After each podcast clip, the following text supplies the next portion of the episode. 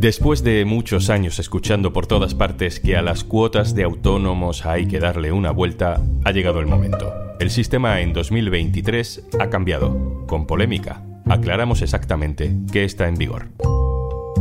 Soy Juan Luis Sánchez. Hoy en un tema al día, la nueva cuota de autónomos, guía básica para 2023. Una cosa antes de empezar. Hola, soy Juanjo de Podimo. Sabes que Podimo es una app en la que puedes escuchar un montón de podcasts de True Crime, conversaciones loquísimas, entrevistas, humor, vamos, un poco de todo. Y por ser oyente de un tema al día, te regalamos 60 días para que puedas escucharlo todo gratis. Entra en podimo.es barra al día y consigue tus dos meses completamente gratis. Ya está en vigor el nuevo sistema de cotización para los autónomos. Esto es algo que ya se nos había olvidado porque se aprobó en verano, pero no fue una negociación especialmente fácil. Así que hubo mucha mezcla de números, de posibilidades. En los titulares quizá fuiste leyendo eh, cifras contradictorias. Vamos a intentar concretar en qué ha quedado todo cómo cambia la cotización, qué gestiones hay que hacer, cuánto vas a pagar si eres autónomo. Si no eres autónomo también te interesa porque esto de cuánto deben pagar los trabajadores por cuenta propia es un debate ideológico político muy interesante. Hasta ahora los autónomos han elegido por cuánto cotizar y la inmensa mayoría lo hacía por el mínimo, el mínimo posible. Eh, seguro que lo has escuchado, la cuota de autónomo es de 300 euros. Realmente era una cuota mínima un suelo al que en realidad todo el mundo se acababa acogiendo. Bueno, esto ya no va a poder ser así. ¿Cuál es el cambio más importante que llega con la reforma? Que ahora los autónomos van a cotizar en función de lo que ganen. Vamos a hacer una guía básica para que se entienda todo bien. Laura Olías, especialista en información laboral del diario.es. Hola. Hola, ¿qué tal, Juanlu? Venga, vamos a hacerlo lo más sencillo pero lo más concreto posible. ¿Qué ha entrado en vigor en este 1 de enero, Laura? Ha entrado en vigor la reforma de cuotas de los autónomos que aprobó el Gobierno en verano. Esta reforma también incluye una mejora del llamado paro de los autónomos, su prestación por cese de actividad, y entraba en vigor el 1 de enero. Eh, además, la reforma se aplica progresivamente. Este año tenemos un primer año de aplicación en el que los autónomos van a tener que empezar a cotizar según lo que ganan. ¿Y cuáles van a ser ahora las cuotas? Decíamos que hasta ahora la mayoría pagaba la mínima, la de 300 euros ahora van a tener que cotizar en función de lo que ganan. Se han establecido 15 escalones de rendimientos netos o de, ganancias, que el más bajo es de 670 euros al mes.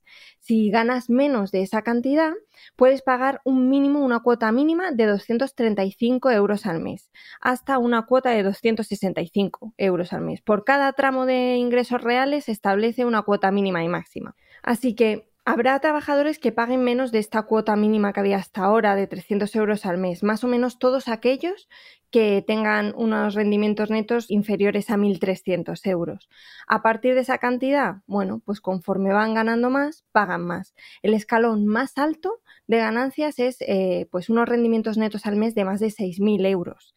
Para estos trabajadores la cuota mínima en 2023 es de 510 euros. ¿Y ahora qué va a pasar? Eh, ¿La gente va a pasar en teoría a pagar más o, a pagar más o menos lo mismo, menos? Según las estimaciones de la Seguridad Social, la mitad de los autónomos van a pagar menos cuota con este sistema, porque hay muchos autónomos que tienen ganancias bajitas. Se supone que la mitad pagará menos. Tres cuartos, suelen decir, pagará menos o igual. Y por último, un tercio pagará más. En número de trabajadores hablamos de que quienes van a pagar más son alrededor del millón de personas que son los que tienen mayores ganancias y el resto, pues unos dos millones y medio o así, pues pagarán menos o igual.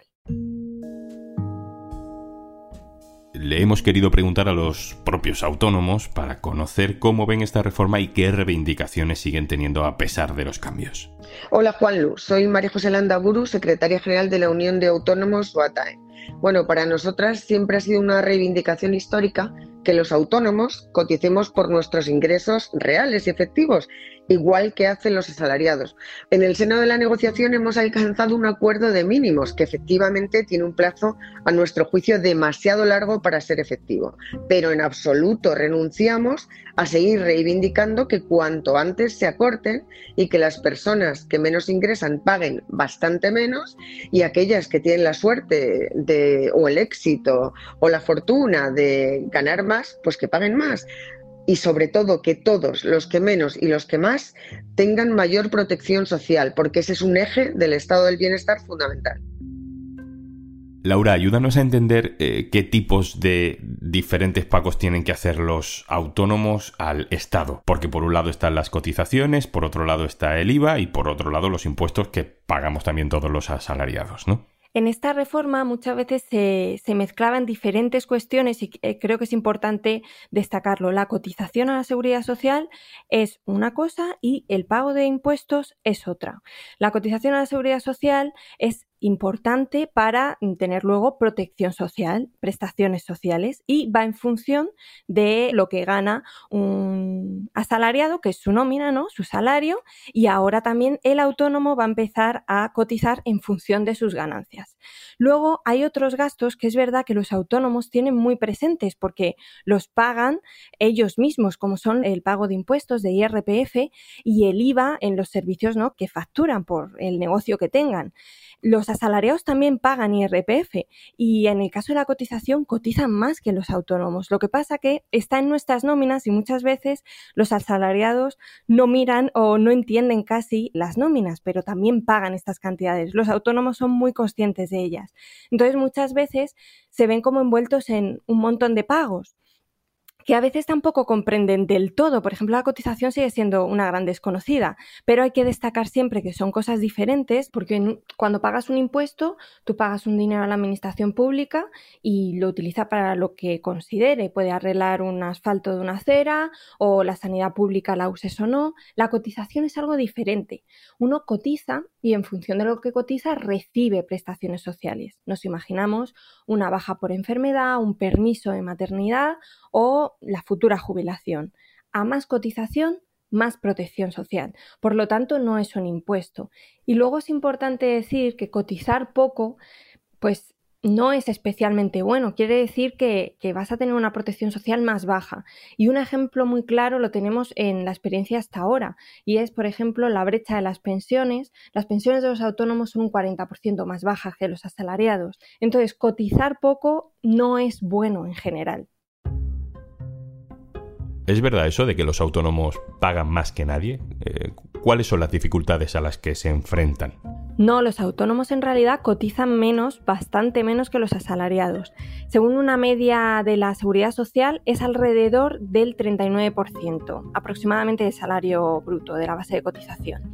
Los autónomos estamos hablando que están en un porcentaje del 31,2 en estos momentos y el tema es que su base, por lo que cotizan, no es exactamente por lo que ganan. Ponemos un ejemplo con unas ganancias de 1.400 euros. Un sueldo de 1.400 euros en un asalariado supone una cotización de más de 500 euros. En cambio, con el nuevo sistema, en 2023, un autónomo con esas ganancias estaría cotizando 300 euros.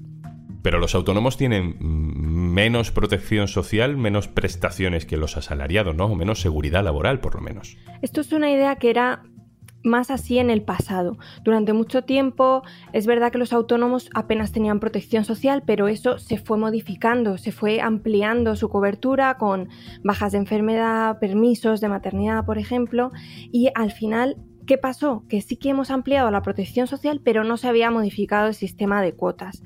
Lo que dejó esto es un gran agujero de ingresos en la seguridad social y al final, con los últimos datos disponibles, la seguridad social estaba pagando el doble en prestaciones de lo que ingresaba con las cuotas de los autónomos. 22.000 millones en prestaciones, 11.000 millones de ingresos.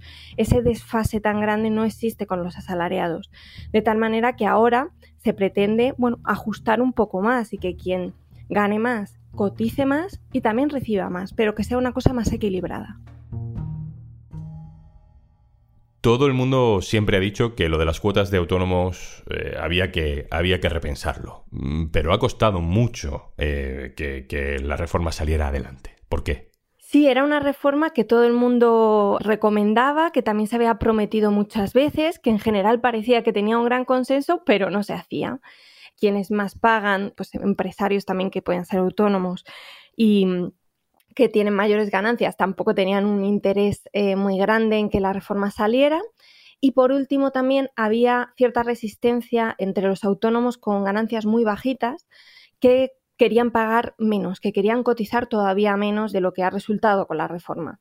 ¿Qué pasa? Se ponían ejemplos también de países en los que, bueno, cero cuota mm, si tengo cero ingresos, ¿no? No cotizo. Pero claro, esto es un modelo que no es de protección social, que no es el que tenemos, porque pagar cero cuota y luego que recibir cero mm, protección social ante una baja, ante un accidente, pues España no tiene ese modelo, tiene un modelo más garantista, tenía que ver cómo mm, equilibrar las cuotas y los ingresos para mantener un sistema de protección social y mejorarlo, porque se mejora el cese de actividad, el paro de los autónomos, sin que, sin que se resintieran las cuentas, ¿no?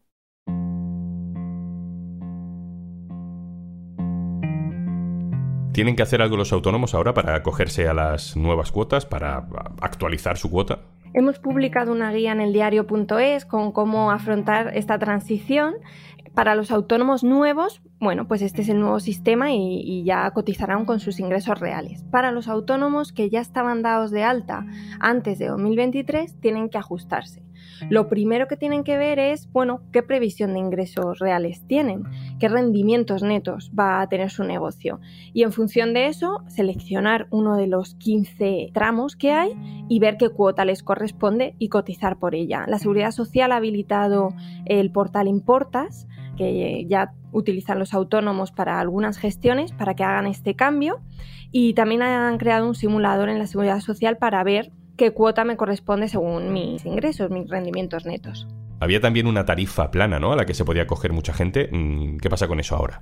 Aquellos autónomos que vengan con una tarifa plana anterior ya vigente, pues termina su vigencia.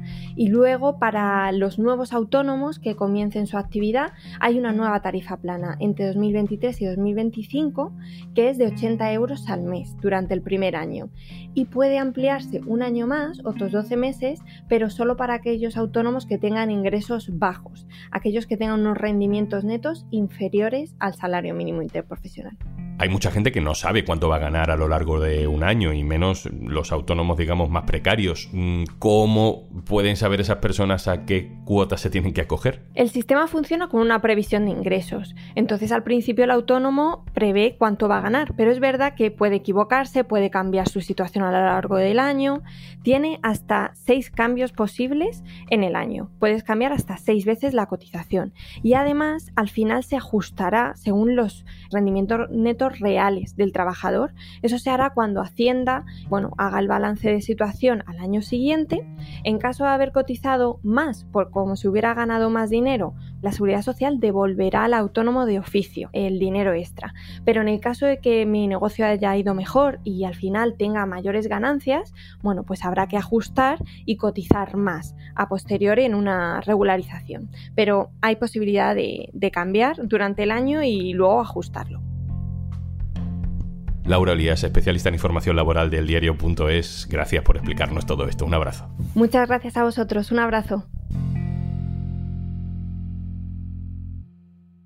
Y antes de marcharnos... Espero que ya sepas que si entras en podimo.es barra alía, te registras en Podimo y te descargas nuestra app, tienes acceso a todos nuestros podcasts y audiolibros gratis durante 60 días.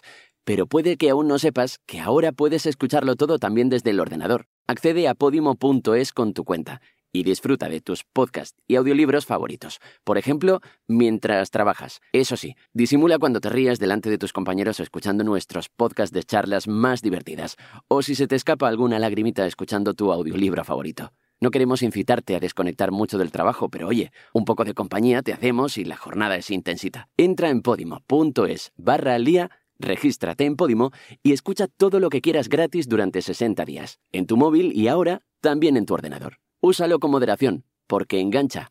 Yo aviso. Esto es un tema al día, el podcast del diario.es. Si te gusta lo que hacemos, necesitamos tu apoyo. Hazte socio, hazte socia en el diario.es barra socio. Este podcast lo producen Carmen Ibáñez, Marcos García Santonja e Izaskun Pérez. El montaje es de Pedro Nogales. Yo soy Juan Luis Sánchez. Mañana, otro tema.